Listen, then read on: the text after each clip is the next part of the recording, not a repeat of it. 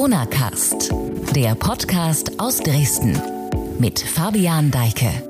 Gibt das aktuelle Infektionsgeschehen in Sachsen Anlass zu Optimismus oder trügt der Anschein, den die Zahlen machen? Fest steht, Sachsen ist weit von dem Spitzenplatz entfernt, den es im vergangenen Jahr in der Tabelle der Inzidenzen lange innehatte.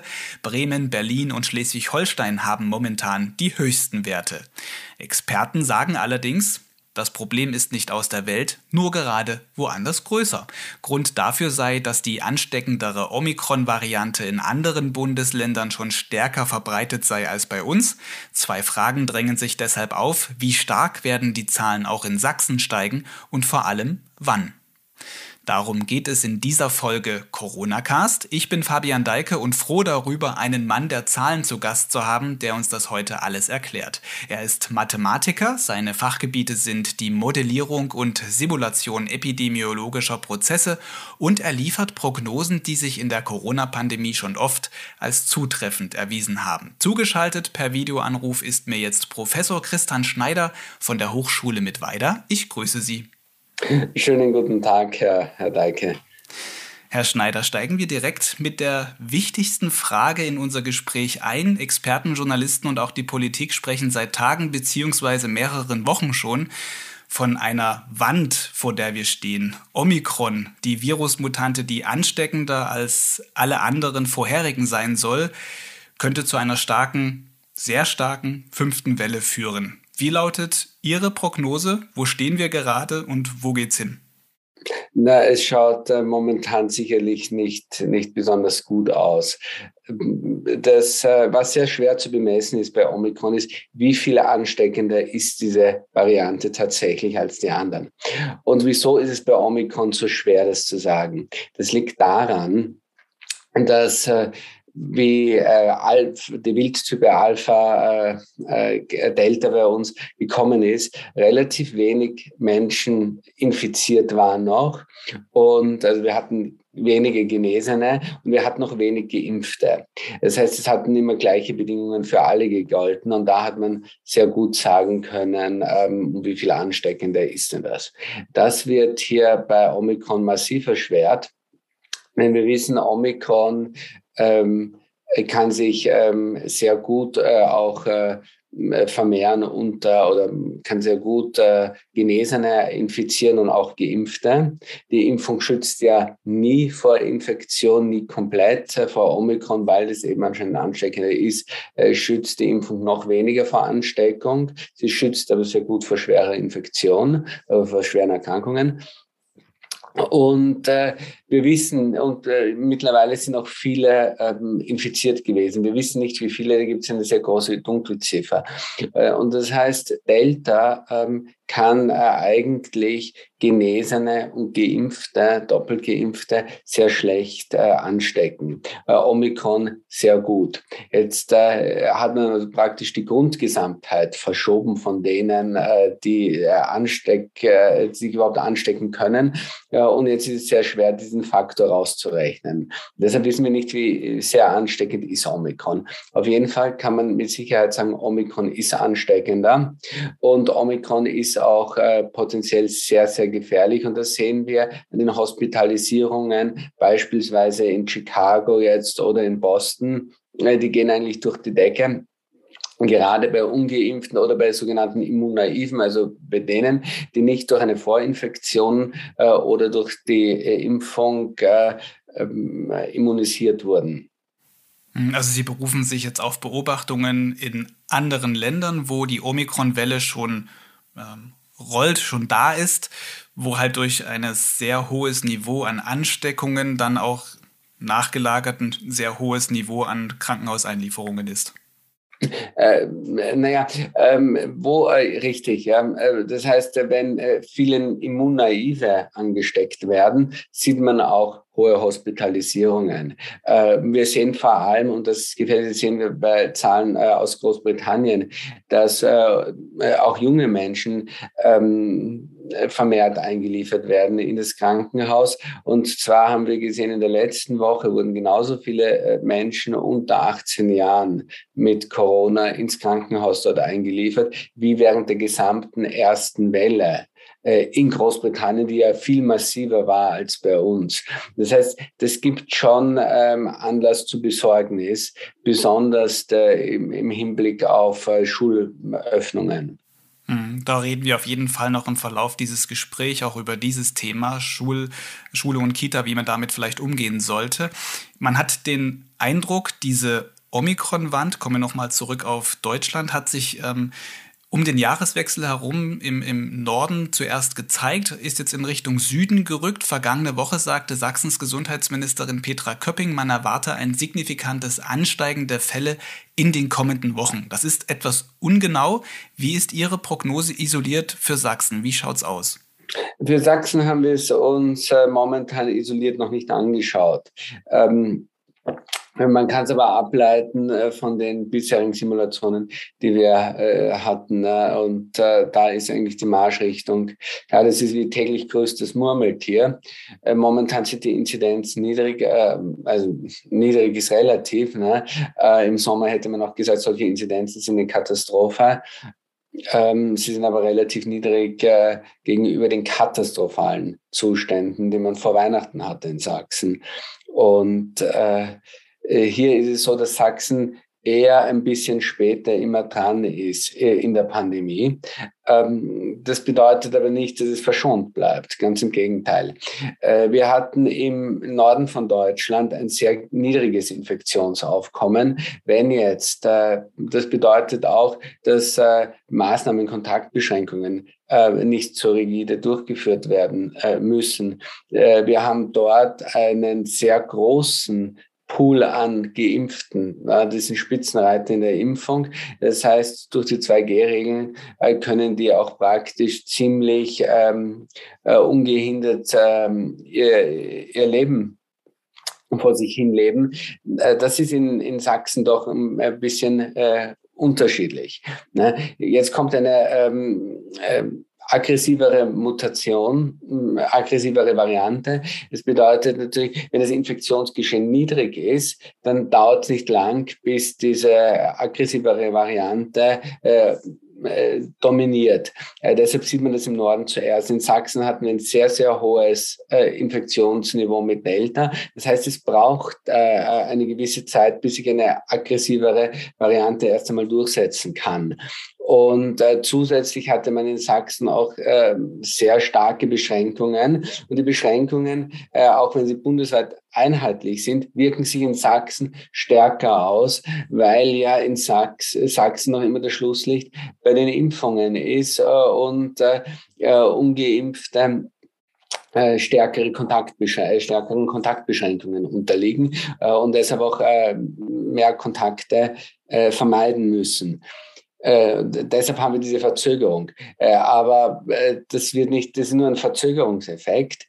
Das, ähm, also kein, kein Effekt des vielleicht verschonen verschont bleibens, äh, sondern nur eine Verschiebung.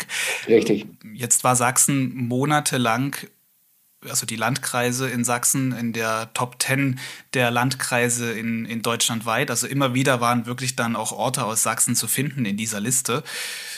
Jetzt ist vornehmlich das ja verschoben in Richtung Norddeutschland. Da sind jetzt dort Kreise zwischen 800 und 1000er Inzidenz zu sehen. In Sachsen war das eine ganze Weile lang eben Standard so. Man musste sich da leider dran gewöhnen. Nicht, dass ich das möchte, dass sächsische Kreise da wieder an die Spitze dieser Liste kommen, aber über welche möglichen Inzidenzwerte sprechen wir denn dann in ein, zwei, drei Wochen? Nun, es äh, wird sehr stark davon abhängen, äh, wie man ähm, auch äh, Maßnahmen jetzt äh, umsetzt. Diese Omikron-Variante ist so ansteckend, dass wir auch bei starken, wenn wir die starken Kontaktbeschränkungen aufrechterhalten, äh, einfach äh, automatisch viel, viel höhere Inzidenzen sehen werden. Das heißt, deutschlandweit werden wir ähm, auf äh, leicht auf 200.000, 300.000 gemeldete Fälle pro Tag kommen äh, zum Gipfel. Ähm, wir können das mit Frankreich vergleichen. In Frankreich, und das hat weniger Einwohner, äh, hat man praktisch 300.000 Neuinfektionen zu verzeichnen pro Tag. Äh, gut, äh, Deutschland ist fähiger im Managen der Pandemie als Frankreich, deshalb werden wir auch ähm, weniger äh, Infektionen irgendwo sehen. Aber zum Gipfel kann das, äh, werden wir mehrere hunderttausend sehen. Das heißt, man wird auch ähm, notgedrungen pragmatische Lösungen finden müssen. Man redet äh, über die Verkürzung der Quarantäne nach. Äh, in den Schulen ähm, sind äh, eigentlich katastrophale Maßnahmen. Das ist also immer so ein rotes Tuch. Die Schulen müssen ja um jeden Preis offen bleiben. Aus epidemiologischer Sicht macht das überhaupt keinen äh, Sinn, denn gerade in Schulen kann man Kontaktbeschränkungen sehr, sehr schlecht durchführen. Für Omikron reicht Testen und Maske tragen nicht. Äh, da werden also die Zahlen ziemlich durch die Decke gehen. Wenn man jetzt Quarantäne verkürzt und dadurch eigentlich die Maßnahmen aufhebt, beflügelt man die Welle nur noch und sie wird noch ähm, massiver werden. Mhm. Die Kunst wird es sein, die systemkritische Infrastruktur irgendwo zu erhalten. Aber ähm, jede darauf Zeit, zielt ja, darauf zielt ja das Verkürzen der Quarantäne ab. Äh, da, darauf zieht es ab. Aber man muss auch noch sagen, jeder, äh, jeder, äh, äh, die, die Rechnung ist ganz einfach. Jeder Kontakt, der nicht stattfindet, kann auch nicht übertragen. Ähm, dann hängt es noch davon ab, nicht jeder Kontakt ist gleichwertig. Es gibt also Kontakte, die mehr äh, zum Infektionsgeschehen beitragen als andere. Es kommt immer darauf an, wo ist es. Ist es äh, in Schulen, ist es äh, im, im, privaten Umfeld und so weiter. Das wirkt sich dann immer unterschiedlich aus. Äh, aber hier macht es Sinn, doch noch einmal ähm, irgendwo wirklich ähm, äh, mehr zu beschränken, um Zeit zu gewinnen. Denn je mhm. weiter wir die äh, Omikron-Welle nach hinten verschieben, desto abgeflachter wird sie, weil wir aus dieser, äh, aus der Winterzeit langsam herausgehen. Ja, und wir haben in der Übertragbarkeit immer eine Saisonalität, die von Temperatur, äh, UV-Einstrahlung und anderen extrinsischen Faktoren. Man ist halt auch mehr in geschlossenen Räumen unterwegs als eben im Frühjahr, Sommer. Also das haben wir auch in der Pandemie schon lernen müssen, dass äh, die wirksamsten Mittel dagegen nicht unbedingt Maßnahmen, die beschlossen worden sind, sind, sondern Frühjahr und Sommer. Richtig. Und äh, das heißt, je weiter wir das verschieben, desto besser. Ähm, zusätzlich äh, sind ja jetzt wirklich die Medikamente vor der, äh, stehen vor der Notzulassung und die würden womöglich eine massive äh, Entlastung der Krankenhäuser äh, bieten. Mhm. Und da wäre es jetzt einfach wichtig, Zeit zu gewinnen. Man muss letztendlich äh, äh, einfach auf die Durchseuchung äh, zu setzen, halte ich für völlig schwachsinnig, denn da weiß man nie, welche anderen Mutationen entstehen werden. Na, also das ist schon ziemlich naiv zu glauben, so jetzt kommt Omikron und das war's. Das kann man mit Sicherheit so nicht sagen. Ähm, Durchseuchung, äh, ich war immer dagegen, äh, birgt massive Risiken. Das funktioniert oft in den Modellen. In den Modellen schaut das so aus, na, jetzt kommt die Welle und dann ist es vorbei. Ne? Aber was in den Modellen dann äh, noch nicht äh, äh, beinhaltet ist, ist, welche Varianten entstehen durch diese massiven Zahlen, äh, die die Karten neu mischen. Und dadurch überholen sich diese ja auch Prognosemodelle ähm, selber. Man muss immer zurück ans Reißbrett gehen. Also das ist sehr gefährlich, das äh, fehlt zu interpretieren. Das muss man auch sachkundig interpretieren, äh, sonst äh, bringen die besten Modelle nichts. Und äh, da ist äh, auf jeden Fall auf Zeit spielen vernünftig. Wir wissen nicht, was es für Folgeschäden äh, gibt. Äh, wir wissen, wir haben massive Probleme mit Long-Covid und Post-Covid-Symptomen. Wir können noch nicht bemessen, wie stark die ähm, äh, stark Omikron sich auf Post-Covid, Long-Covid auswirkt. Da fehlen einfach die Beobachtungszeiträume. So lange gibt es einfach Omikron nicht. Und das bedeutet äh, in Zukunft womöglich massive Kosten auch für das Gesundheitssystem. Gesundheitssystem, massive Arbeitsausfälle. Ja, und das muss man eigentlich auch in die Rechnung eingehen lassen. Und da ist es jetzt vernünftig, vorsichtig zu sein, noch einmal zuzusperren. Im ersten Lockdown hat es ja auch funktioniert. Da konnte man ja auch Schulen schließen. Da konnte man auch äh, Kontakte und Mobilität beschränken. Das funktioniert jetzt ähm, schlechter. Jetzt wäre es wichtig, äh, ziemlich ähm, radikal zu handeln ja, und diese Omikron-Welle so gut wie möglich äh, abzuflachen, nach hinten zu verschieben und möglichst ähm, ähm, zu schauen, dass äh, Medikamente zugelassen sind und dass das Virus an sich keine so große Gefahr mehr darstellt, weil eben Impflücken geschlossen sind, weil ein Großteil geboostert ist.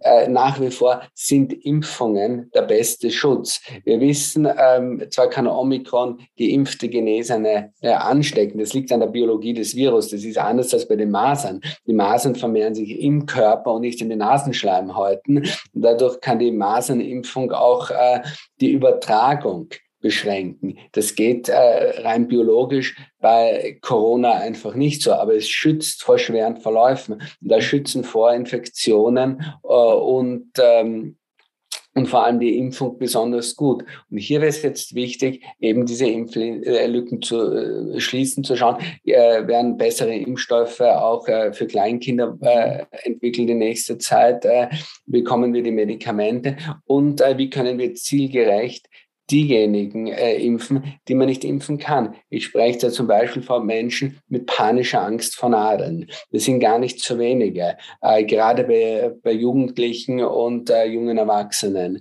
Äh, ein anderes äh, Thema sind äh, Suchtabhängige, Alkoholiker und so weiter, die ihr Leben nicht mehr so im Griff haben, dass sie aus eigener Kraft zu einer Impfung gehen können, auch wenn sie das wollen würden. und hier muss man viel zielgruppenorientierter arbeiten, um gezielt gezielt die Nischen zu erreichen, die sich selber, äh, die selber nicht die Initiative ergreifen können. Mhm. Das sind jetzt alles, was Sie sagen, relativ langfristig ähm, betrachtete Maßnahmen oder Schritte, die man gehen muss. Was könnte kurzfristig denn die Prognose, die Omikron-Prognose noch beeinflussen? Gibt es da überhaupt eine Möglichkeit oder läuft man unweigerlich gegen die Wand? Äh, die Zahlen äh, steigen unweigerlich. Es gibt immer nur so und so viele Kontakte, die man beschränken kann. Irgendwann ist auch Schluss. Ne? Ähm, das Virus ist so ansteckend, die Variante, dass es sich einfach äh, notgedrungen verbreitet. Masken tragen ähm, funktioniert, äh, bietet zwar einen sehr guten Schutz, aber viele Menschen äh, haben auch die Maske nicht richtig auf. Das wurde auch von Anfang an viel zu wenig kontrolliert. Schauen Sie sich nur einmal in den Medien Bilder an aus, äh, ähm, aus China, aus Südkorea äh, äh, und äh, Bilder aus Europa. In Europa sind die Menschen anscheinend nicht in der Lage, Masken korrekt zu tragen, die äh, über der Nase zu tragen und nicht äh, unter der Nase und unterm Kinn. bei FFP2-Masken darauf zu achten, dass sie wirklich schließt, dass der Nasenbügel richtig ähm, adjustiert ist. Das funktioniert sehr oft oft nicht. Und das lindert den Schutz der Masken äh, auch massiv. Deshalb kann man eine gewisse ähm, äh, Anzahl an, an infektiösen Kontakten einfach nicht beschränken im realen Leben. Da muss man realistisch bleiben. Und äh, unweigerlich kommt die Omikron-Wand auf uns zu. Also die Inzidenzen werden immer steigen. Äh, man muss äh, das Virus aber so in den Griff kriegen, dass es keine Gefahr mehr für die Gesellschaft äh, bedeutet. Und das bedeutet jetzt einmal nachjustieren, äh, zu schauen, dass man die Welle möglichst flach hält, dass man auch nicht überrumpelt ist äh, und irgendwo mit irgendwelchen Schnellschüssen aus der Hüfte äh, versucht, äh, dieser Pandemie Herr zu werden. Nun ist das eine Prognose, die Sie auch ähm, berechnet haben, eine Berechnung, ein Vorausblick. In der Pandemie ist es so, dass man lernen musste, dass ja, man eher auf Sicht fahren kann, ja nur. Immer so mit 14 Tage Vorlauf. So eine Berechnung eines, eines Virusmodells ist da ein bisschen anders. Sie können etwas weiter in die Zukunft schauen. Wie werden denn solche Prognosen, um mal handwerklich jetzt hier zu werden, überhaupt erstellt? Ähm, da stecken mehr oder weniger hochkomplizierte Modelle von Differentialgleichungen bei uns äh, dahinter. Und Jetzt steige ich schon aus.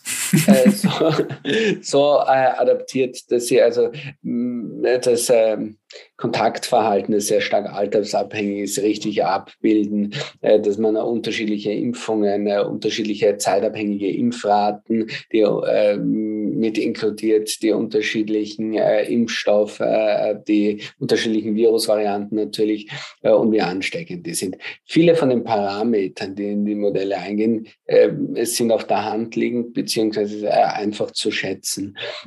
Und äh, ein ganz wesentlicher Punkt sind aber die Kontaktbeschränkungen.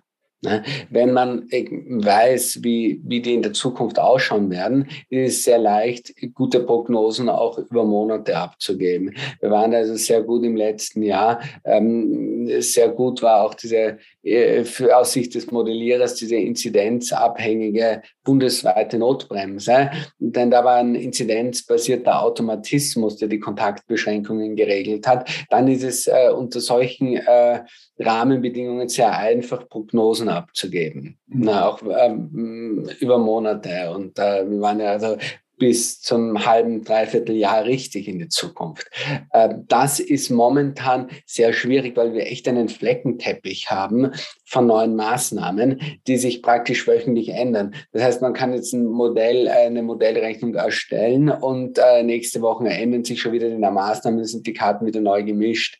Und äh, das macht es momentan sehr schwer, weil ähm, so träge man war äh, eigentlich von äh, Ende April bis äh, Mitte Oktober im Adaptieren von irgendwelchen Maßnahmen. Äh, so, äh, so tollwütig ist man jetzt, äh, hier permanent ähm, äh, herumzurühren und, und etwas zu ändern. Und meistens kommt es zu spät. Äh, es ist halt, es sind oft ähm, auch objektive Fakten auf dem Altar des Wunschdenkens geopfert worden. Äh, beispielsweise, also ähm, ich bin, ich weiß nicht, wie oft ich für verrückt erklärt wurde im letzten Jahr, es gesagt, diese Zahlen werden nie eintreten und jedes Mal sind sie eingetreten. aber jetzt werden doch die Leute geimpft, da können doch die Zahlen nicht so raufgehen. Äh, ich habe sehr viele Wetten gewonnen im letzten Jahr. Ähm, aber äh, da wäre es vernünftig gewesen. Ähm, es wäre vernünftig gewesen, die Impfpflicht äh, vor dem Sommer. Ne? Ähm, jetzt ähm, ist man ein bisschen spät dran, aber besser spät als zu nie. Äh, und, und das macht aber die Prognosen schwer. Auf jeden Fall ähm, äh, nehme ich an, wir werden bundesweit bald äh, mehrere hunderttausend Infektionen äh, sehen. Da wird dann die Dunkelziffer auch noch sehr hoch sein, weil man mit dem Testen auch gar nicht nachkommt. Hm. Also irgendwann ist auch so eine obere Grenze erreicht dann einfach. Ne? Also, also mit einem Mathematiker äh, um Zahlen zu wetten, das, da muss man auch einigermaßen verrückt sein, wenn man das tut. Also ich mache das in diesem Gespräch an dieser Stelle nicht. Ähm, festzuhalten ist auf jeden Fall, wenn man zurückschaut, Ihre Prognosen haben schon sehr oft hingehauen und gestimmt. Sie haben das ja auch gerade eben nochmal angesprochen. Ähm, zuletzt gab es allerdings Kritik an einer Schätzung, die Sie im Dezember, November abgegeben haben. Da hatten Sie für den Jahreswechsel schon diese Hunderttausenden an Infektionen pro Tag äh, prognostiziert. Da hatten sie, ich glaube, in der Sendung äh, Quarks beim WDR lief das meines Wissens. Ja, da hatten sie ja. von mhm. 200.000 Neuansteckungen pro Tag zum Jahreswechsel äh, gesprochen.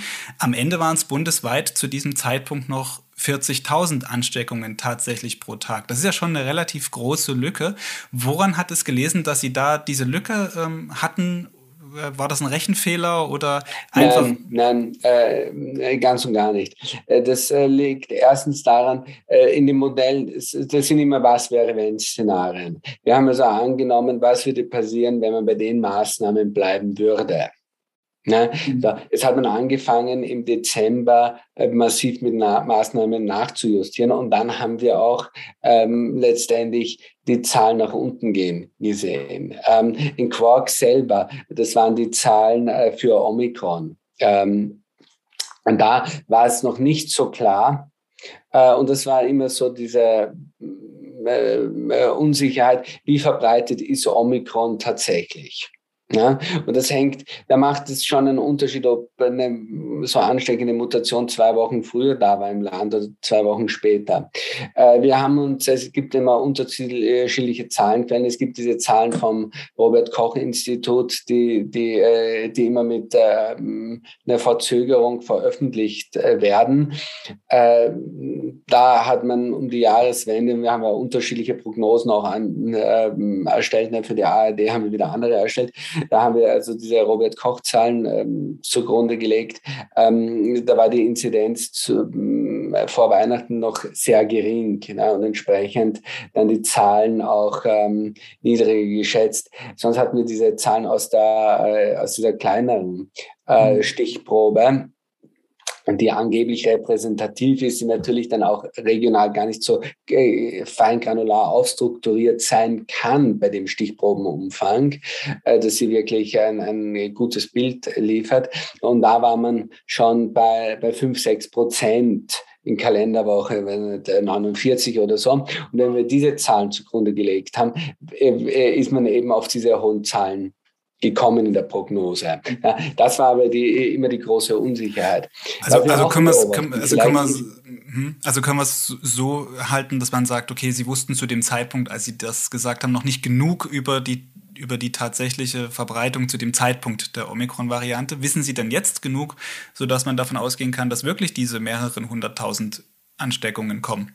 Ja, die, die mehreren hunderttausend Ansteckungen, die, die werden schon kommen, die sind eigentlich irgendwo nicht vermeidbar. Wie viele, äh, ja, äh, es hängt davon ab, ne, sind das 200, wir hatten ja schon fast 100.000 bei der, äh, der Delta-Welle jetzt äh, äh, vor Weihnachten oder Ende November. Wenn wir jetzt äh, mehr Ansteckungen noch ähm, haben, sind wir also bald äh, bei 200.000, 300.000. In Frankreich hat man ja schon dieses Niveau. In Großbritannien haben wir auch ein ähnliches Niveau. Ja, das, das wird auch hier kommen. Ja, das, da, davon kann man sicher sein. Es kommt darauf an, ja, werden aus den 300.000 600.000. Ja, und das hängt sehr stark davon ab, mit welchem Willen man jetzt welche Maßnahmen durchführt. Also das ist die Schwankungsbreite enorm mhm. äh, groß und das ist extrem extrem abhängig wirklich davon, wie man, ähm, wie man ähm, letztendlich ähm, ähm, bereit ist, äh, radikal, radikale Kontaktbeschränkungen weiter aufrechtzuerhalten. Äh, vielleicht als, als Nachsatz die Inzidenzen vor Weihnachten und äh, zwischen Weihnachten über das Neujahr war natürlich sehr stark unterschätzt, aus dem Grund, weil da auch viel weniger Leute zum Testen gehen. Ne? Also den starken bundesweiten Anstieg, den wir jetzt sehen, vor allem letzte Woche haben sich ja die Zahlen massiv ähm, gesteigert. Das ist nichts anderes als ein Ausgleichseffekt äh, von der Woche davor, wo die Zahlen viel zu niedrig sind, weil die Leute einfach über die Feiertage nicht zum Testen gehen. Äh, das heißt, ähm, äh, das wird natürlich im Modell nicht mit berechnet oder mit berücksichtigt, wie viele, äh, wie die Erfassung der hm. tatsächlichen äh, Zahlen sind. Also so falsch sind wir nicht gelegen. Und bei Quarks war das immer die, die Voraussetzung.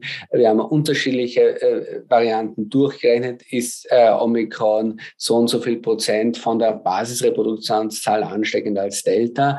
Äh, von gewissen Ausgangswerten und da haben wir uns eben an diese an der kleinen Stichprobe mhm.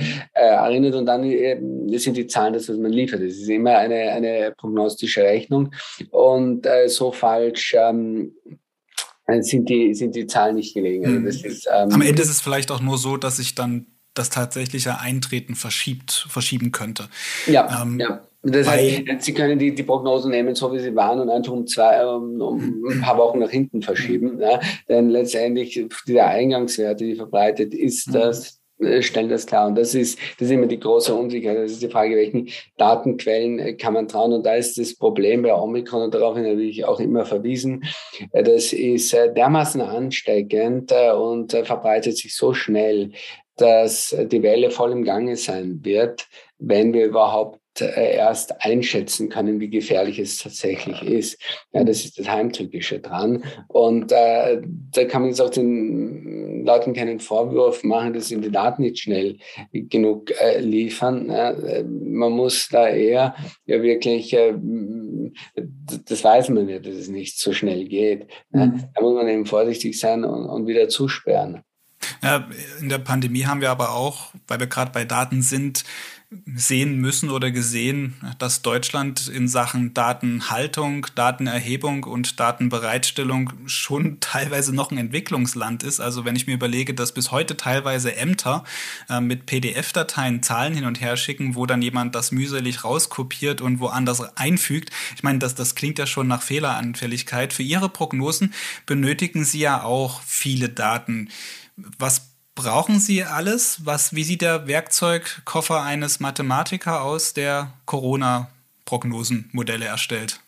Nun, einige von den Parametern, die wir, die wir brauchen, äh, bekommen wir aus der ähm, internationalen Fachliteratur.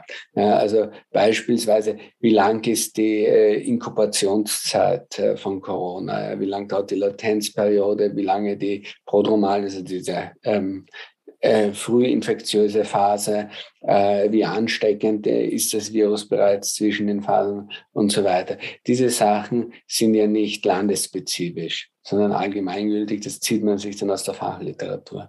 Andere Werte wie diese saisonalen Fluktuationen in der Übertragbarkeit kann man sich sehr gut von anderen Viren anschauen, wie von Influenza, die sich praktisch über die gleichen Wege äh, verbreitet. Das heißt, diese saisonalen Fluktuationen äh, sind da im Wesentlichen die, die gleiche, die Amplitude ist eine andere.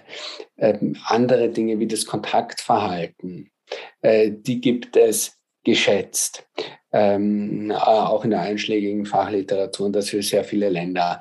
Und das geht in die äh, Modelle ein.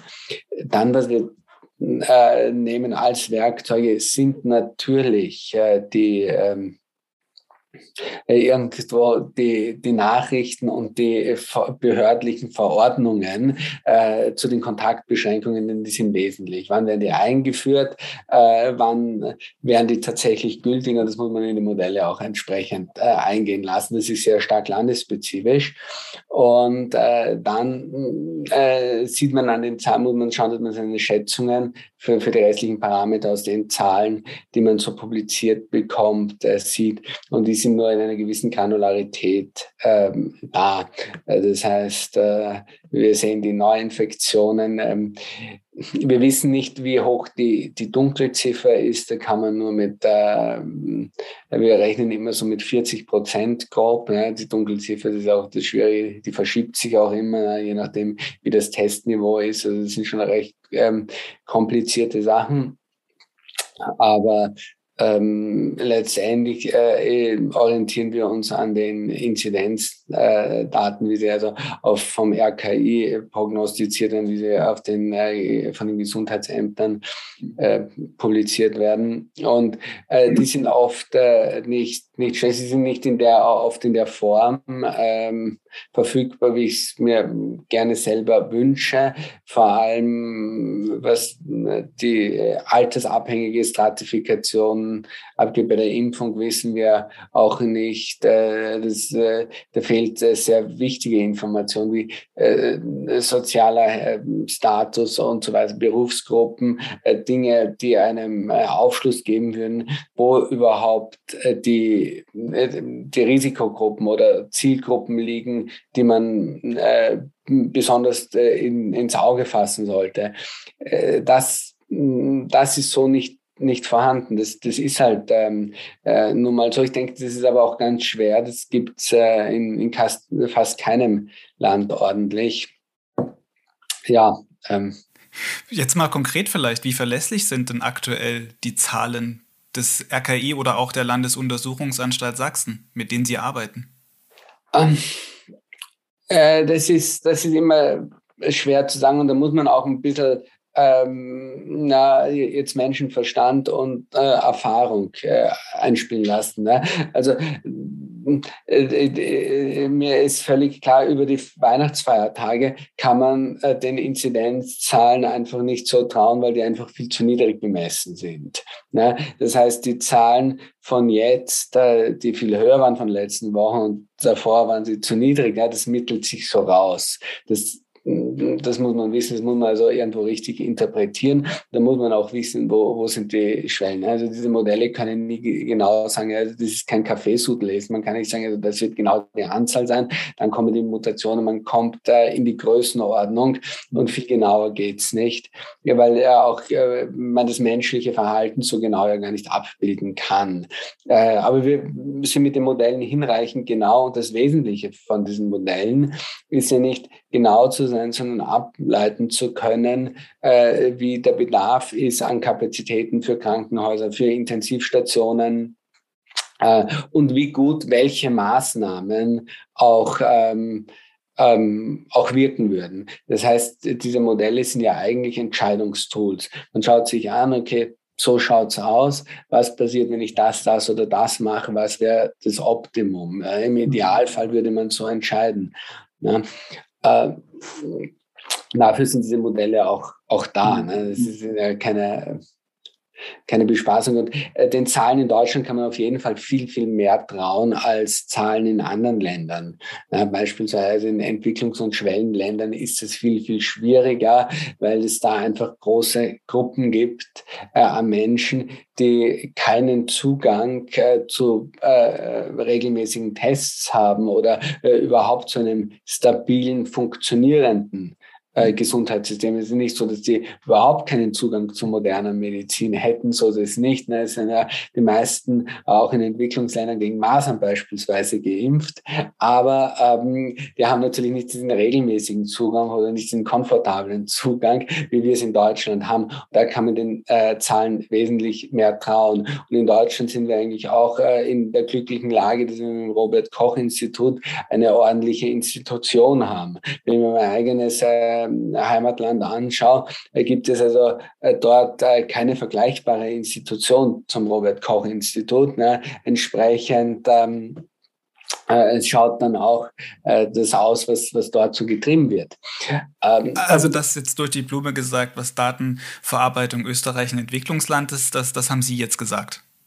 Ähm, naja, sagen wir so, ähm, Österreich hat so seine Vor- und Nachteile. Ne? Aber ähm, steht auf jeden Fall, äh, sagen wir so, äh, durch die Blume habe ich gesagt, dass Deutschland nicht so schlecht darstellt im internationalen Vergleich. Da also steht Deutschland sogar sehr gut da und äh, den Zahlen kann man, äh, kann man, äh, kann man trauen. Ne? Natürlich muss man immer eine Dunkelziffer draufrechnen. Ja. Also gut gerettet auf jeden Fall auf, an dieser Stelle. Gut gerettet an dieser Stelle auf jeden Fall. Ähm, wir haben im Vorfeld dieses Gesprächs auch mit ein paar IT- und Datenexperten gesprochen, die unseren Podcast hören. Und da kam die Frage auf, äh, wo man ihre Modelle denn einsehen könnte. Werden die auch irgendwo öffentlich geteilt, gezeigt? Ja, klar. Also das ist ja immer so ähm, äh, das Ziel jedes Wissenschaftlers. Ne? Also, äh, wir betreiben das ja eigentlich, ne? also, Sie müssen sich vorstellen, Wissenschaftler sind wie, wie Künstler, die nur ausschließlich für andere Künstler äh, arbeiten. Äh, das heißt, äh, die sind in, in, Fachzeitschriften veröffentlicht, üblicherweise Open Access. Das heißt, jeder hat Zugang dazu. die Modelle, an denen wir, die wir jetzt immer für die Prognosen genommen haben im letzten Jahr, die sind alle veröffentlicht, ähm, teilweise schon peer-reviewed teilweise äh, noch nicht. Und das ist immer ein Prozess, der sehr lange dauert. Gerade bei solchen Modellen äh, dauert es oft Monate. Das ist also nicht so wie ähm, wie jetzt bei klinischen Studien, die man oft sehr schnell peer-reviewen kann. Das, äh, das liegt äh, einfach am, am Gebiet. Äh, das letzte äh, Modell, was wir genommen haben im, im letzten Jahr, vor allem für die, für die vierte Welle, das äh, findet man jetzt auf Mad Archives. Ähm, wenn man da irgendwie so äh, meinem Twitter-Account oder, äh, oder von der Forschungsgruppe, das ist mhm. äh, at MathMalaria, ähm, äh, folgt, äh, findet man dann auch immer die Verlinkung dazu. Ich verlinke den Account einfach auch in der Beschreibung der Podcast-Folge. Da kann man ja, da super. auf jeden Fall ähm, nochmal nachschauen.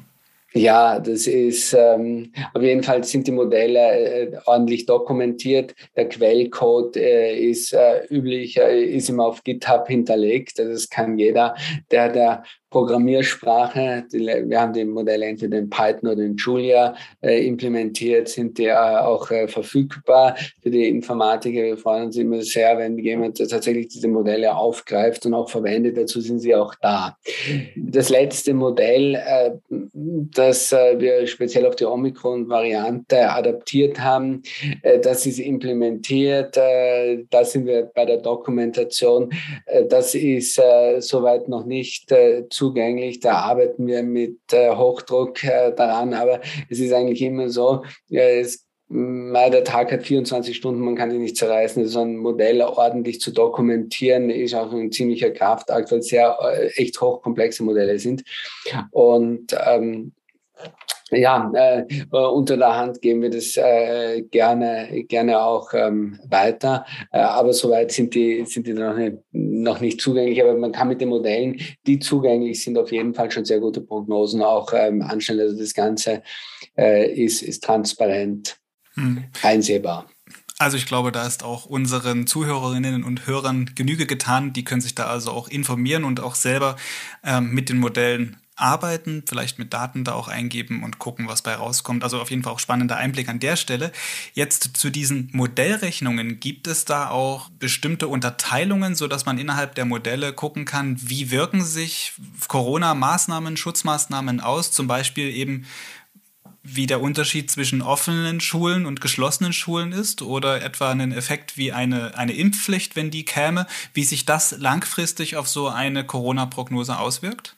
Ja, das haben wir auch immer wieder gemacht in unseren Prognosen. Das ist, das ist äh, äh ganz, ganz wesentlich. Also wir äh, haben das Kontaktverhalten in dem Modell aufgeteilt ähm, nach publizierten Schätzungen. Und das unterscheidet zwischen Kontakten im Berufsleben, Kontakten im privaten Umfeld, ähm, Kontakten in der Schule und sonstigen Kontakten. Und da kann man aufgrund von dieser Parametrisierung sehr einfach ähm, sich anschauen, was passiert, wenn man die Schulen schließt. Dann sind diese Schulkontakte einfach äh, unterbunden. Und Schulschließungen haben immer schon auch einen Effekt ne, und einen nicht vernachlässigbaren Effekt. Man muss also beispielsweise sagen, Schulen sind sicher oder Kinder sind nicht die, die Treiber der Pandemie. Die großen Treiber ist die, die große Masse der Berufstätigen oder der Erwachsenen, denn die haben die meiste Durchmischung in der Bevölkerung. Ja, bei Weitem. Kinder haben eine sehr stark ein sehr stark alterskorreliertes Kontaktverhalten. Das heißt, sie sind wirklich nur mit ihrem Jahrgang eigentlich in, in Berührung und haben kaum Kontakte mit äh, älteren oder jüngeren, vor allem in der Schule nicht. Ähm, denn mit der Lehrergeneration ein paar Kontakte und das war's. Äh, aber Kinder sind äh, äh, maßgebliche Überträger auch äh, in der Pandemie. Ne? Äh, von den Eltern hat jemand das Virus, die Kinder stecken sich an, dann schleppen sie es in die Schule, stecken andere Kinder an und die Kinder schleppen es zu den Eltern.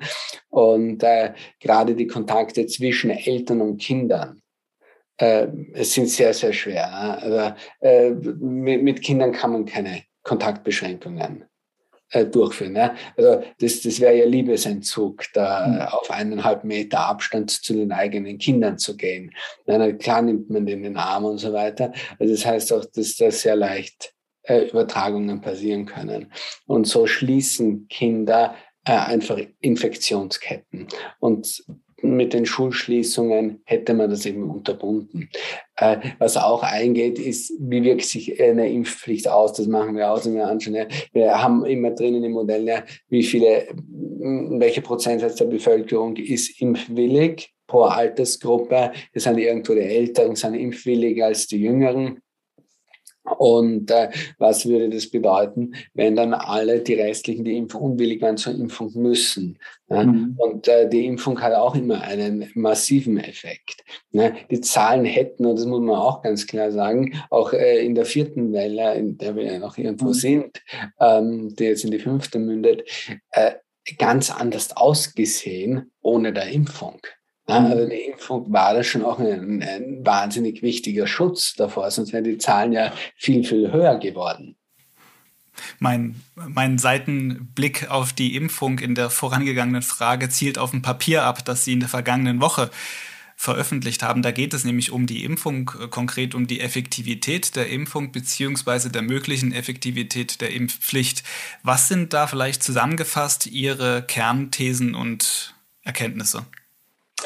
Ähm, ich denke, bei der Impfpflicht äh, ist es so, dass wir äh, über eine äh, Minderheit in der Bevölkerung sprechen. In Deutschland, wenn wir das anschauen, sind 75 Prozent der Deutschen sind zumindest erst geimpft und haben damit äh, auch äh, sind willig für eine zweite Impfung. Ähm, äh, das äh, 5 Prozent sind unter fünf Jahren, grob. Ne? Für die ist eine Impfung überhaupt gar nicht zugelassen. Das heißt, es bleiben 20 Prozent oder nicht einmal 20 Prozent über. Von diesen 20 Prozent sind eine Menge äh, auch impfwillig, das muss man auch ganz klar sagen. Die haben es nur einfach noch nicht geschafft, zur Impfung zu gehen. Andere haben Angst vor der Impfung, und zwar Angst vor Nadeln. Na, mhm. das ist, äh, es haben irgendwo unter den Jugendlichen, da gibt es Studien dazu, 50 Prozent haben Angst vor Nadeln und äh, 30 Prozent haben wirklich eine Impfphobie oder eine Nadelphobie. Ja, das ist eine ernstzunehmende Angststörung. Ja, und die lässt sich aber therapieren. Und auf so etwas muss man auch bei der Impfung oder bei der Impfpflicht äh, sehr stark eingehen. Mhm. Äh, dann äh, gibt es, äh, wie gesagt, äh, Suchtabhängige, die ihr Leben nicht im, im Griff haben. Äh, ein paar ähm, ältere Menschen, die, die ähm, körperlich, geistig nicht mehr in der Lage sind, selber das zu organisieren. Äh, auch ich meine, äh, das heißt, diese, auch die Anmeldung bei den Impfzentren war ja nicht ganz barrierefrei, weil da muss man ja ins Internet gehen und so weiter. Das hat ja auch nicht jeder drauf. Mhm. Ähm, äh, das heißt, hier muss man viel zielgruppengerichteter noch Maßnahmen setzen. Wie, wie bekommt man genau die? Wie kann man das an Schulen beispielsweise, gerade bei der jüngeren Bevölkerung ist diese Impfangst. Ich kenne selber Leute, die, die Angst vor Nadeln haben. Und diese Ängste sind real für die Person. Personen. Ja, das kann man nicht wegdiskutieren. Ne? Nur weil ich keine Angst habe vor einer Spritze, heißt das nicht, dass die nicht jemand anderer hat. Und äh, da kann man aber, äh, denke ich, äh, da hätte man die Zeit in Schulen auch sehr gut nützen können, da vorzubereiten. Und ähm, sollte das auch noch tun. Und dann reden wir über eine sehr geringe Gruppe von, äh, von, von Impfverweigerern, von Beharrlichen.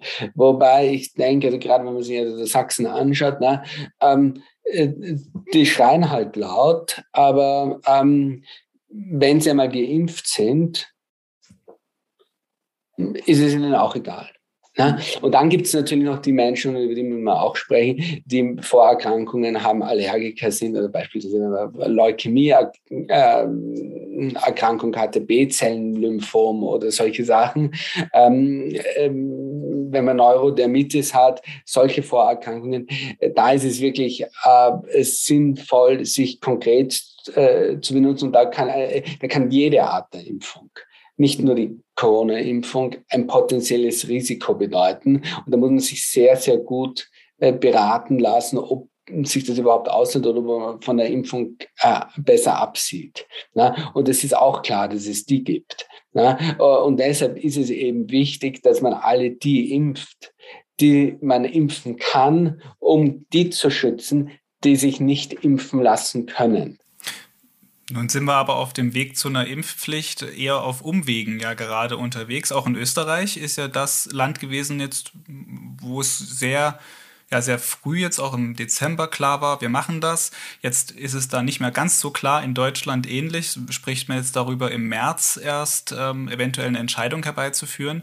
Ist das dann um nochmal die Frage des zu spät kommens zu stellen, für diese Omikron-Welle auf jeden Fall zu spät oder wie schätzen Sie das ein, dass das jetzt sich so zieht? Nun, ich denke, es hängt davon ab, welche Begleitmaßnahmen man auch äh, noch mit einführt. Ja, wenn man das gut äh, vorbereitet, dann ähm, reicht es auch, wenn man noch im im März impft die Omikron-Welle wird sich auch lang ziehen. Das schaut äh, nur so aus, als äh, man wird sehen, auch wenn man sich Modellprognosen anschaut, da gibt es einen riesen Spike ne, und dann äh, einen großen Gipfel und dann fällt es ab im Frühjahr, ja, mag, mag stimmen. Aber wenn man sich mal die Skalen anschaut, dann sieht man, dass es noch im, im, im März, April durchaus sehr, sehr hohe Inzidenzen haben werden. Und äh, da macht es natürlich Sinn, äh, jeden zu immunisieren. Und besser geimpft als ungeimpft. Ne? Mhm. Und äh, besser spät als gar nicht. Und ähm, als, als die Impfung einfach oder eine Impfpflicht eine Vorbereitung braucht, auch eine, eine juristische Vorbereitung. Und ähm, ja, je früher, desto besser.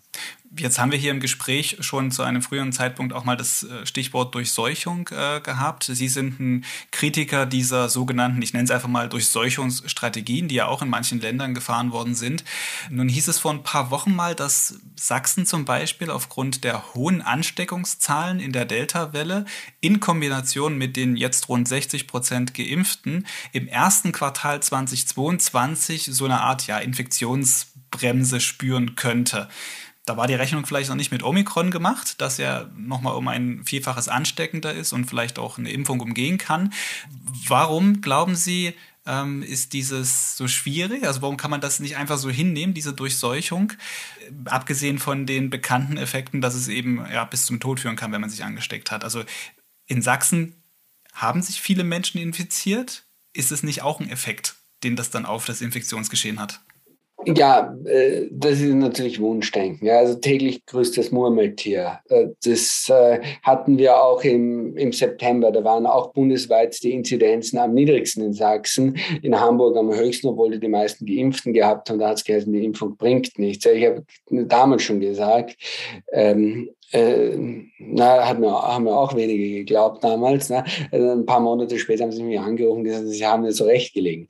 Äh, das, hat nichts Gutes bedeutet.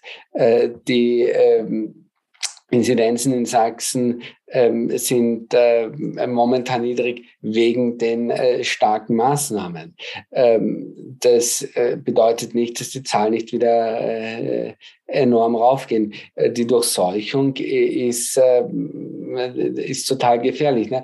Ähm, wir sehen das in den Bundesländern, wo es auch eine höhere Mobilität gibt, äh, wo es mehr Flughäfen gibt, wo es mehr internationale Mobilität gibt. Da wird so eine Variante natürlich als erster eingeschleppt und da sehen wir das, die Zahlen als erster hoch. Ja. In Sachsen kommt es mit ein paar Monaten Verzug.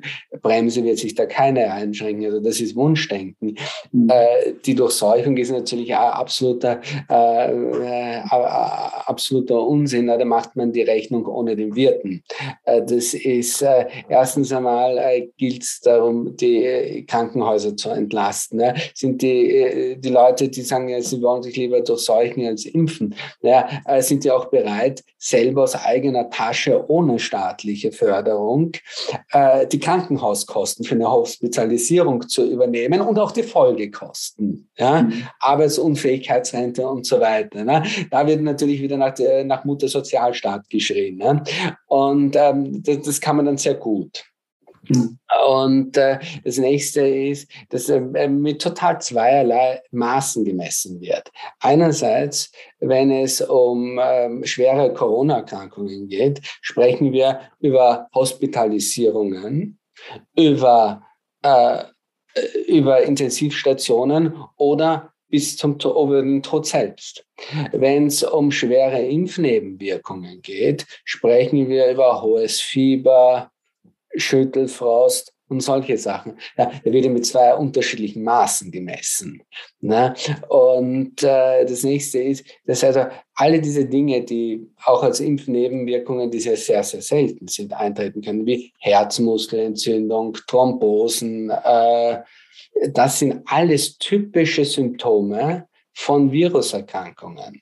Ja, Herzmuskelentzündungen, das sagt einem, äh, das hat man früher auch gesagt, man soll keine Erkältung verschleppen, weil das aufs Herz geht. Ja, man weiß, dass Viren Herzmuskelentzündungen verursachen. Das heißt, es ist wesentlich wahrscheinlicher, wenn man mit einer, einer Corona-Infektion aufschnappt, dass man eine Herzmuskelentzündung hat, dass man eine Thrombose hat, dass man diese ganzen Nebenwirkungen hat, Geruchs- und Geschmackssinn ähm, äh, verliert. Da muss man auch nicht mehr essen gehen, ja? man schmeckt eh nichts mehr. Ne?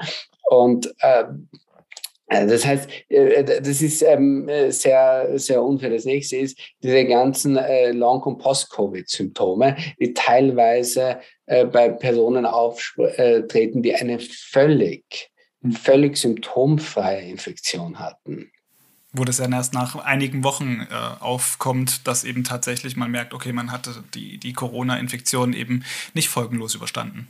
Ja, ja, also das, ähm, äh, da, da, macht man die Rechnung tatsächlich ohne den Wirten und äh, wenn man das einmal, und bei der Durchseuchung weiß man nie, was kommt als nächstes. Äh, also sich den Risiken einer, einer Infektion und den möglichen Folgenschäden auszusetzen, äh, das steht in keiner Relation zu der Impfung. Und äh, man hat aber ein psychologisches Effekt, das ist im Wesentlichen dieses des Mental Accountings. Wenn man die Impfung hat, sagt man, ich bereite mein Immunsystem jetzt vor auf eine Gefahr, die später mal kommt. Mhm.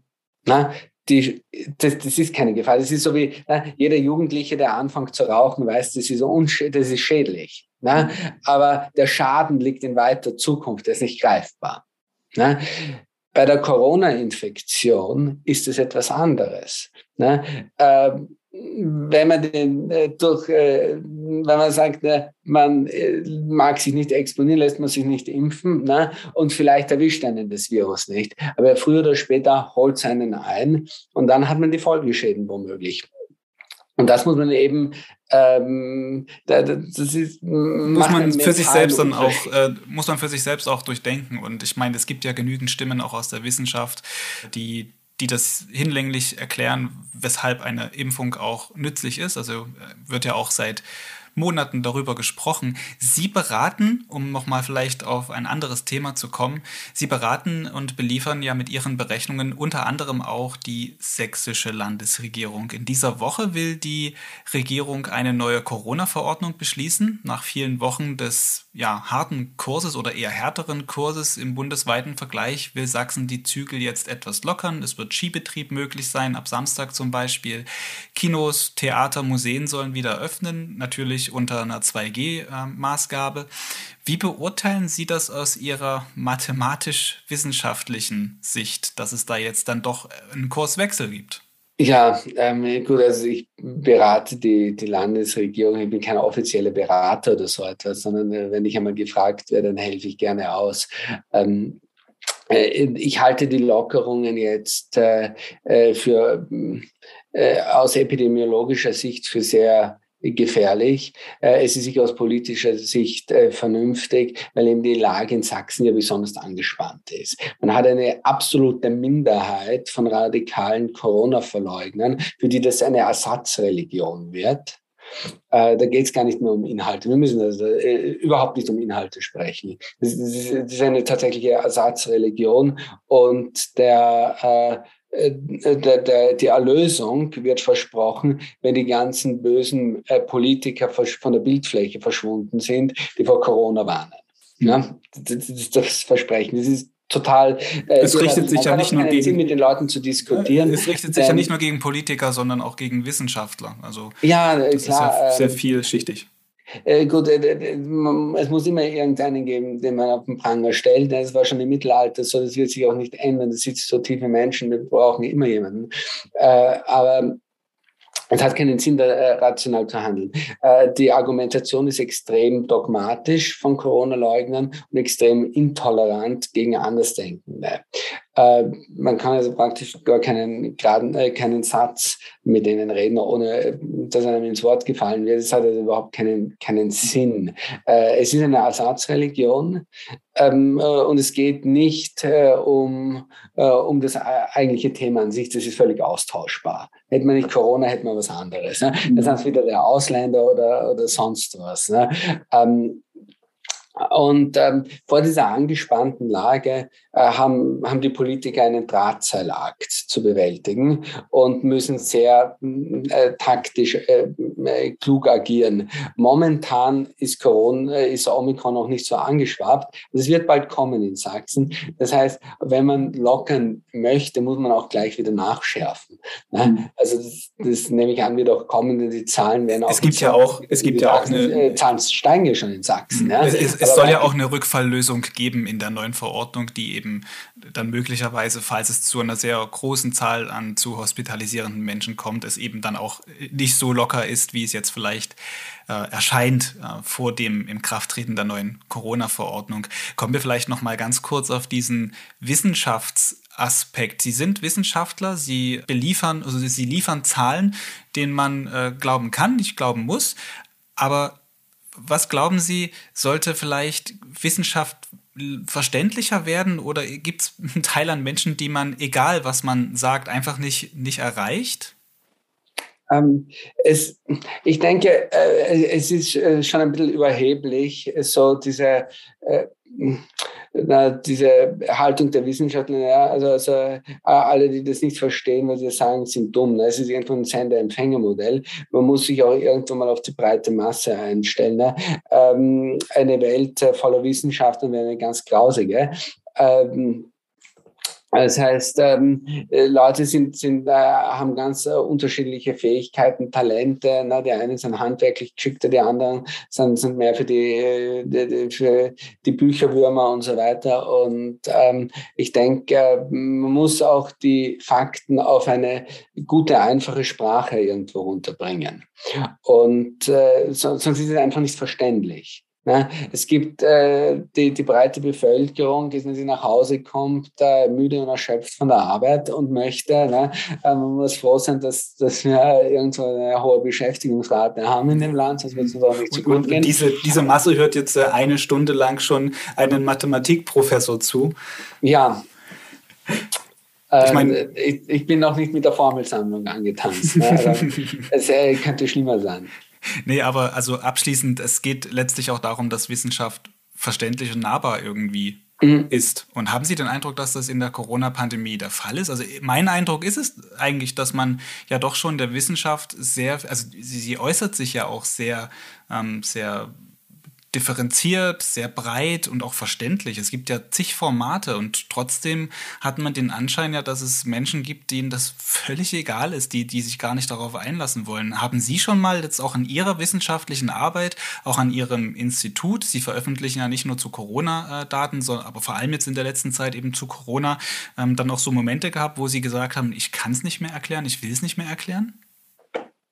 Äh, äh, eigentlich nein das, ähm, ich versuche immer neue, äh, neue Kommunikationswege zu finden, weil das ist ganz, ganz wichtig. Ne? Man lernt dabei auch. Ähm, normalerweise bin ich Malaria-Forscher ähm, hauptsächlich und äh, wir arbeiten also viel mit Gesundheitsbehörden zusammen. Äh, das bedeutet, wir arbeiten sehr viel transdisziplinär, also mit Medizinern, mit äh, Global Health ähm, Wissenschaftlern, mit Molekularbiologen Ne, was man Epidem äh, Entomologen, was man da alles so braucht, das sind die Mückenforscher, äh, also was man da alles so braucht. Und äh, das sind auch alles keine Mathematiker. Das heißt, da muss man auch erst einmal eine gemeinsame Sprache finden, die einfach genug ist, um seinen Punkt rüberzubringen. Man muss auch die, die Sprache von denen lernen. Und äh, da haben wir schon mal breitere Kommunikationskanäle entwickelt. Jetzt in Corona kriegen wir mit unserer Arbeit auch mediales Echo. Und äh, das ist jetzt ähm, äh, eine andere Qualität der Kommunikation wieder. Ähm, hier muss man das auf ganz andere Formate niederbrechen und noch einmal eine andere Sprache wählen. Und das ist aber sehr wichtig auch. Und das, ähm, das ist ein sehr wichtiger Reflexionsprozess auch selber, äh, weil man da irgendwo merkt, ne, wie gut, äh, wie wird man eigentlich verstanden, wie wird das rezipiert, wie muss man das rüberbringen, was funktioniert, was funktioniert nicht. Äh, das halte ich für sehr, sehr wichtig natürlich. Ähm, mhm. äh, aber es wird immer Menschen geben, die äh, kein Interesse haben. Ne? Äh, also es ist falsch zu glauben, ähm, jeder ist gleich. Ne? Also die Vielfältigkeit äh, von Menschen ist äh, etwas sehr Schönes und äh, Wichtiges. Und äh, es gibt einfach Leute, die interessieren sich nichts für Wissenschaft und Zahlen, die haben dazu keinen Bezug. Ne? Und äh, da muss man andere Kanäle ähm, erfinden, eine, eine, viel einfachere Sprache. Ne? Ich denke, äh, in einfacher Sprache, äh, das, das hat ja erst angefangen, dass man versucht, ähm, na, äh, sehr einfach aufgearbeitet, äh, komplizierte Dinge zu erklären. Irgendwann kommt man dann natürlich an seine Grenzen, dann ähm, ja, ähm, äh, Dinge wie Klimagerechtigkeit, also schon mal ein langes Wort, ne? Äh, die kann man jetzt nicht äh, x-beliebig einfach erklären, ohne da daneben zu liegen, total stark zu vereinfachen mhm. ähm, und, und so, dass man praktisch schon den Inhalt verzerrt. Aber ähm, ja, das ist durchaus ähm, ein sehr wichtiger Punkt, denke ich, dass man äh, einfach klar kommuniziert ähm, und, und äh, die Dinge aufs Wesentliche mhm. runter. Also auch ein neues Aufgabenfeld für die Wissenschaft, Dinge einfach zu erklären, damit es dann auch wirklich jeder versteht und auch vielleicht nicht jeder versteht, sondern jeder verstehen kann, der möchte. Abschließend vielleicht noch ein, zwei persönliche Dinge in aller Kürze. Man hört relativ deutlich heraus, dass Sie einen Wiener Dialekt haben das kann man an der Stelle nicht leugnen. Sie sind in Wien geboren, da aufgewachsen, haben dort studiert, wurden für ihre Forschung vom österreichischen Wissenschaftsministerium sogar mal ausgezeichnet. Sie haben in einem Wiener Stadtbezirk ein politisches Amt für eine Weile begleitet. Jetzt die Frage, was hat Ihren Weg nach Mittweida, wenn man so will, in den Mittelpunkt Sachsens geführt? Ach, das Auto eigentlich, ja. Ähm, aber ich bin zunächst einmal, ähm, da habe ich auch mein politisches Amt zurückgelegt, äh, nach Arizona ausgewandert, habe dort eben diese Malaria-Forschung äh, angefangen äh, und, ähm, und dann ähm, ja, als ich habilitiert hatte, ähm, war, war der nächste Schritt ähm, irgendwo die, die Professur.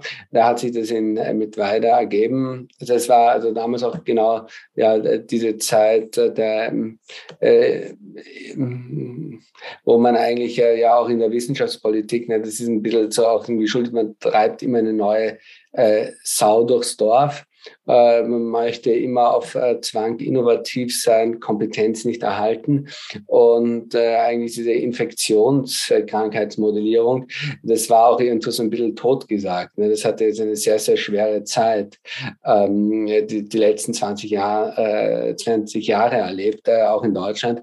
und ähm, da ähm, hat sich in mit weiter dann äh, irgendwo passende Ausschreibung ähm, äh, ergeben und äh, war aber ähm, bin deshalb dahergekommen. Mhm. Und Sie wohnen auch in Mittweida, sind da glücklich zufrieden.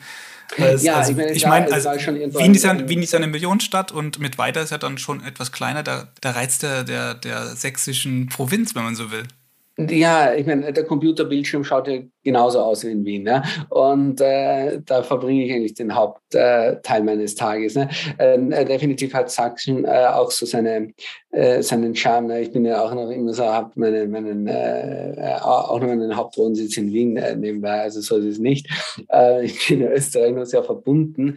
Ähm, aber es ist so ein bisschen ein, ein ähm, ähm, äh, schon durchaus äh, auch schwer gewesen äh, von der Wissenschaftsförderung äh, her, weil eben diese ähm, Modellierung von Infektionskrankheiten ähm, eben für zu lange tot gesagt werden. Ne? Man hatte Kompetenzen abgebaut über die letzten 20 Jahre ähm, und äh, das äh, hat man also in dieser Pandemie zu spüren spüren bekommen. Ne? Man hat einfach wissenschaftspolitisch wieder mal am falschen Platz gespart.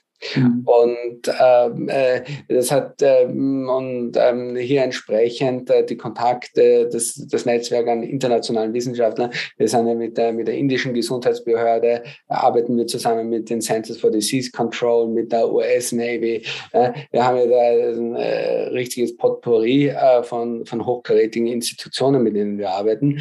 Und das aufzubauen ist natürlich irgendwo ein ähm, ein sehr, ähm, äh, sehr steiniger Weg. Und da ist mit Weide sehr gut, äh, denn ähm, da gibt es keine Ablenkungen.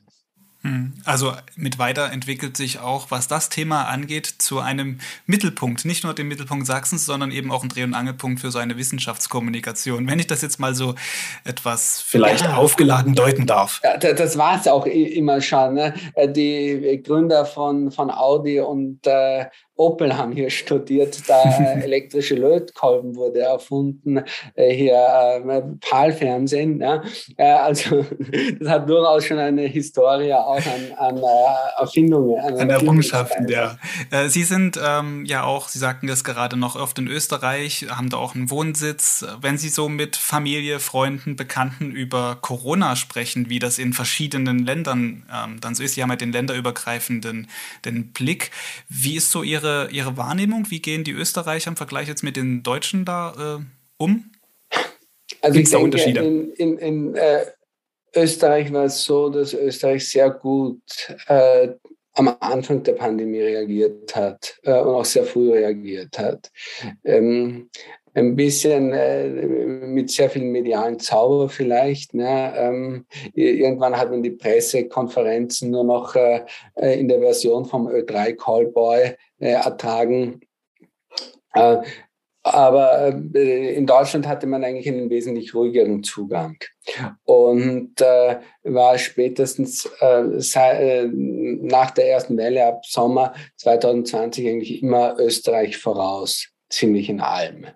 Und ähm, da denke ich, also ist, ist es schon irgendwie ähm, sehr komfortabel in, in, Deutschland zu sein. Deutschland steht im internationalen Vergleich top da. Ich meine, klar, es steht nicht da wie Neuseeland oder Australien, aber ähm, zumindest europaweit im Vergleich zu Nordamerika steht Deutschland sehr, sehr gut da und hat ohne viel Panikmache auch äh, sehr gut reagiert. Wir sehen halt jetzt äh, in der vierten Welle ähm, sehr, sehr viele Panikschnellschüsse, auch aus dem Grund, dass Bundestagswahl war, ähm, kommt ein Regierungswechsel und niemand hätte, hat geglaubt, dass die vierte Welle tatsächlich so schwer wird. Da haben auch alle gesagt, jetzt haben wir, sind alle geimpft, jetzt sind alle äh, schon genesen, da wird nichts mehr kommen, es wird einen entschleunigen äh, Effekt haben.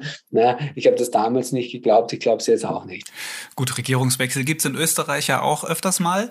Das vielleicht noch als kleiner, als kleiner Seitenhieb. Kommen wir jetzt wirklich zum Schluss. Letzte Frage. Sie dürfen von mir aus auch rechnen. Wann denken Sie, ist so etwas wie eine endemische Lage erreicht und die Pandemie vorbei? Also auf diese Formelherleitung bin ich jetzt gespannt und äh, feuerfrei. Also, die endemische Lage, das ist natürlich etwas, was immer jeder wissen will. Das ist auch immer so, was auch österreichische Politiker ganz gerne gefragt haben, wenn ich mal mit, mit denen im Gespräch war, ja, so, wann ist es endlich vorbei? Ja, das ist natürlich eine Frage, die man so nicht beantworten kann, weil wir gar nicht wissen, was für Faktoren in Zukunft noch reinspielen werden. Was klar ist, ist, dass die Omikron-Welle so massiv ist, dass es hier zu einer Vielzahl von Mutationen kommen wird, die auch einmal die Karten neu mischen wird. Ja, also das wäre wirklich der Idealfall, dass es äh, nach Omikron vorbei ist. Also Omikron ist nicht der Endgegner. Ich, denke nicht. Äh, und ähm, ja, mit Sicherheit kann man sowas nicht sagen, ja, aber ich, ich kann es mir nicht vorstellen.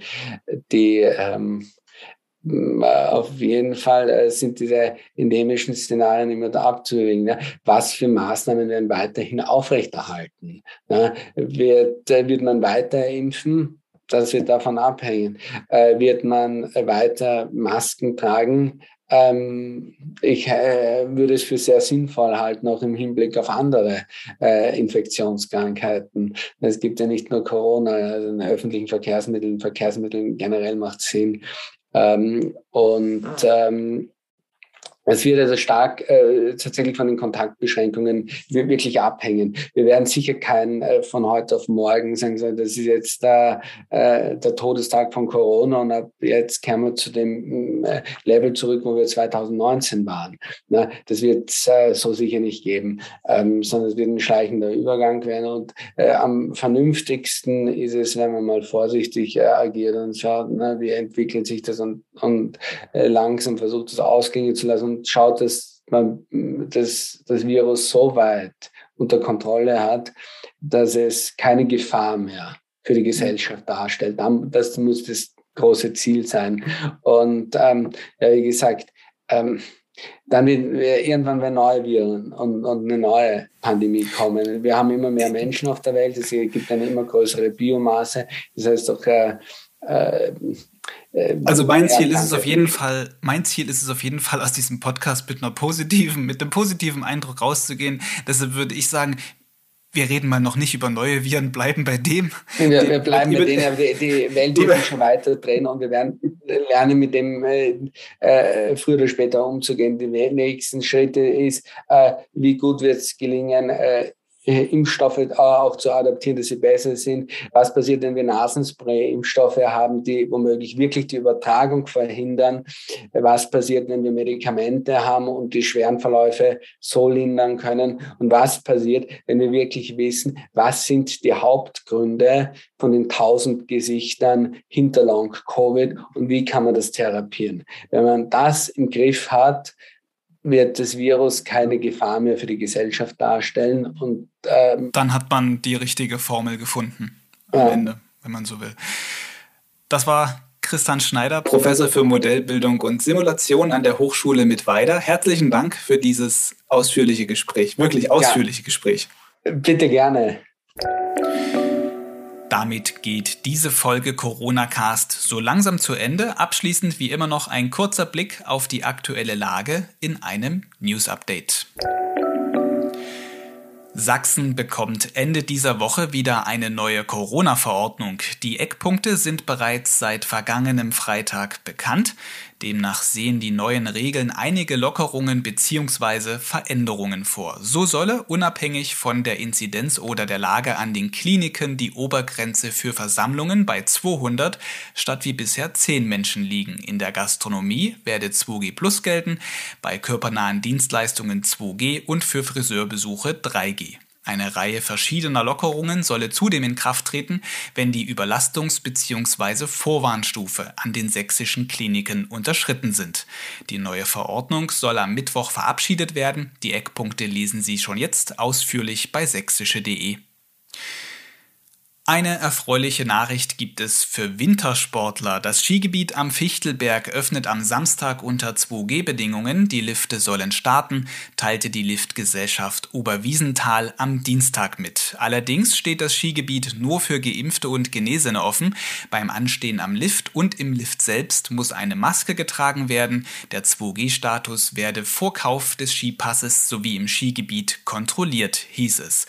Dazu werde eine Kontrollstelle sowie eine zentrale Verkaufsstelle für die Liftkarten auf dem Parkplatz der Fichtelberg-Schwebebahn eingerichtet. Über die Relevanz des Skitourismus haben wir im Corona-Cast im Dezember mit Oberwiesenthals Bürgermeister Jens Benedikt gesprochen. Das Gespräch ist verlinkt in der Beschreibung dieser Podcast-Folge. Abschließend noch das Thema Impfung. Gesundheitsminister Karl Lauterbach hat eine Finanzierung der Impfzentren bis Jahresende 2022 zugesichert. Vor dem Hintergrund, dass in diesem Jahr weitere Empfehlungen zu Schutzimpfungen erwartet würden, sollten die Zentren nicht wieder im Sommer geschlossen werden, hieß es nach einer Schaltkonferenz der Gesundheitsminister von Bund und Ländern. Zur Diskussion über eine allgemeine Impfpflicht seien die Minister der Länder dafür, dass diese schnell auf den Weg komme. Bundesminister Lauterbach wolle jedoch keinen eigenen Vorschlag vorlegen, sondern setze auf einen Antrag aus der Mitte des Bundestages. Das Parlament wird voraussichtlich Ende Januar in einer Orientierungsdebatte über das Thema beraten. Eine endgültige Entscheidung wird frühestens im März erwartet. So, und wie immer gibt es zu allen Meldungen hier und den Themen des Gesprächs in diesem Podcast Links zu weiterführenden Inhalten in der Beschreibung der Episode. Der Corona-Cast geht für heute zu Ende. Wir hören uns schon am Donnerstag wieder. Thema wird dann die Dresdner Initiative Haltung zeigen sein, die sich gegen den mittlerweile wöchentlichen Protest von Gegnern der Corona-Maßnahmen richtet. Spannendes Thema also. Für heute ist aber Schluss. Ich bedanke mich fürs Zuhören. Tschüss. Música